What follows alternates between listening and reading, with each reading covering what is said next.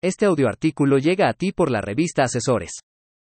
¿Quiénes somos y dónde estamos? Por Amada Mónica Susano Saucedo. De acuerdo al Directorio Nacional, somos 389 corredores públicos en ejercicio a septiembre de 2023, con 88 en CDMX, 75 en Jalisco, 30 en Nuevo León, 19 en Baja California, 18 en Veracruz, 13 en Aguascalientes, 13 en Quintana Roo, 12 en Nayarit, 11 en Yucatán, 10 en Baja California Sur, 10 en Puebla, menos de 10 en los demás estados, y solo uno en Chiapas, uno en Michoacán y uno en Tabasco, siendo Zacatecas el único en donde no hay corredores públicos. Los corredores públicos desarrollamos nuestras habilidades profesionales a través de alianzas con otros gremios, especialmente con abogados corporativos, contadores públicos, colegios profesionales, cámaras empresariales, entre otros. Con presencia nacional solamente basta con comunicarnos, por ejemplo, si tuviera la oportunidad de ayudar a un cliente en algún asunto de fe pública mercantil, fuera de mi estado, le recomendaría uno o más de mis colegas corredores públicos, fungiendo como intermediario entre el usuario del servicio y mis colegas de la plaza en que se requiere el apoyo.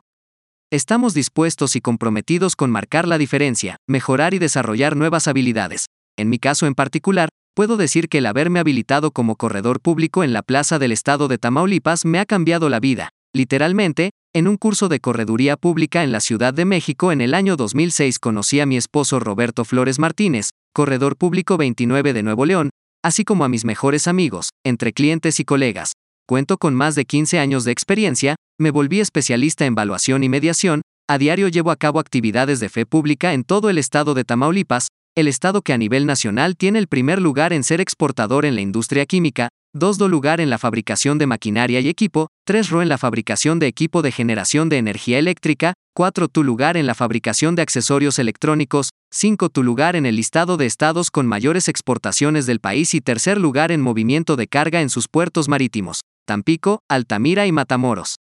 Tamaulipas cuenta con una ubicación estratégica, la entidad cruza la tercera parte del flujo comercial de México, 18 cruces internacionales a los Estados Unidos y región del TLCAN, y uno de los cinco principales parques eólicos en México, el Parque Eólico Reynosa, cuenta con la energía renovable más vendida por potencia instalada y por energía generada, para reducir las emisiones de gases de efecto invernadero, reemplazar los combustibles, suministrar energía eléctrica, en términos de capacidad eléctrica instalada, en términos generales el aprovechamiento de la energía eólica depende de la orografía y de la velocidad y dirección del viento, y para que la energía eólica se establezca en una localización concreta, mediante parques eólicos, el lugar de instalación debe cumplir con dos requisitos principales. 1. Evaluar el terreno y 2. Medición del viento.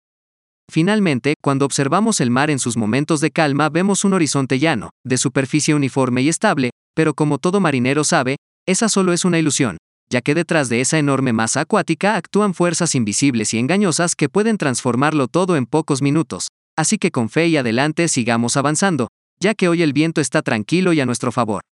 Los corredores públicos somos los auxiliares idóneos del comercio en el siglo XXI, sumamos, compartimos experiencias, lecciones y consejos, seguiremos en contacto, y hoy les digo hasta pronto.